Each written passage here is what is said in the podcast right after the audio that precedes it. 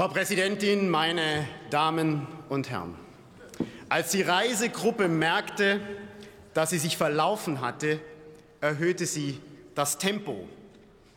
Genauso kommt mir der Aktionismus der Bundesregierung vor. Wenn man merkt, dass man auf dem falschen Weg ist, nützt es nichts, die Geschwindigkeit zu erhöhen. Man kann ein Industrieland eben nicht mit Sonne und Wind allein betreiben. Das hat jeder in diesem Land verstanden, nur ganz offensichtlich die Bundesregierung nicht. Obwohl angeblich jede Kilowattstunde zählt, geht es in dem heute vorliegenden Gesetzentwurf einzig und allein darum, instabile Energien weiter auszubauen und in keinster Weise darum, die Menschen unbeschadet über diesen und den nächsten Winter zu bringen, sondern einzig und allein darum, Deutschland mit Solar- und Windindustrieanlagen zuzupflastern. Wo aber die Energie herkommt, wenn es Nacht ist und kein Wind weht und vor allem, wie die Menschen die Energiekosten bezahlen sollen, darauf gibt es von Ihnen keine Antwort. Seit Beginn des Jahres haben sich die Gaspreise mindestens verdreifacht, die Strompreise verdoppelt, die Lebensmittelpreise extrem erhöht und wir haben eine Inflationsrate von über 10 Prozent. Das Geld der Bürger wird immer weniger wert.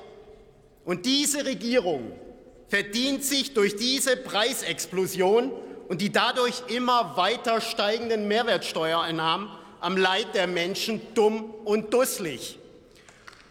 Und jetzt, und jetzt wollen Sie uns doch tatsächlich vorgaukeln, Sie würden die Menschen mit ihrer Mehrwertsteuersenkung für Gas von 19 auf 7 Prozent entlasten.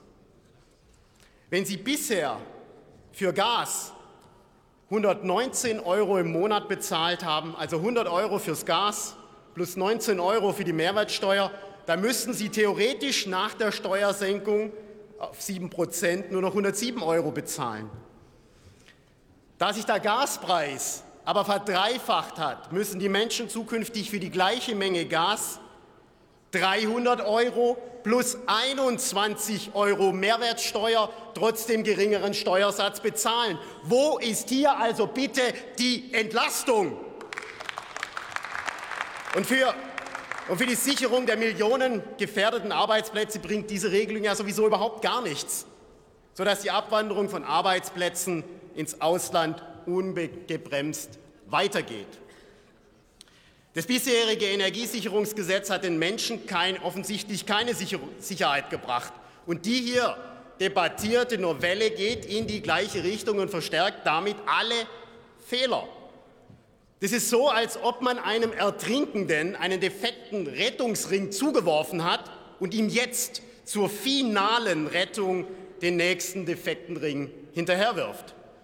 Wenn es Ihnen tatsächlich darum geht, die Versorgung der Menschen mit bezahlbarer Energie sicherzustellen, warum nutzen Sie da nicht unsere eigenen Gasvorkommen, die russisches Gas für viele Jahrzehnte vollständig ersetzen können? Warum geben Sie den saubersten Kohlekraftwerken der Welt keine Laufzeitgarantie? Warum schalten Sie unsere drei kürzlich abgestellten Kernkraftwerke nicht wieder ein, sondern hoffen auf Stromlieferungen aus ukrainischen und französischen Atomkraftwerken?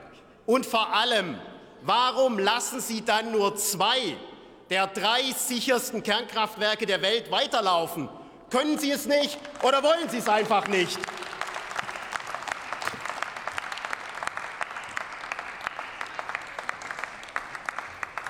Die Zeit für die namentliche Abstimmung ist nun vorbei.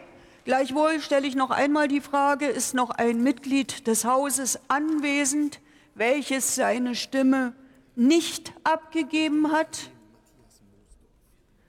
Das ist nicht der Fall.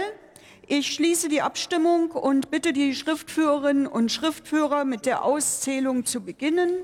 Das Ergebnis der Abstimmung wird Ihnen später bekannt gegeben. Wir fahren in der Debatte fort. Das Wort hat der Kollege Michael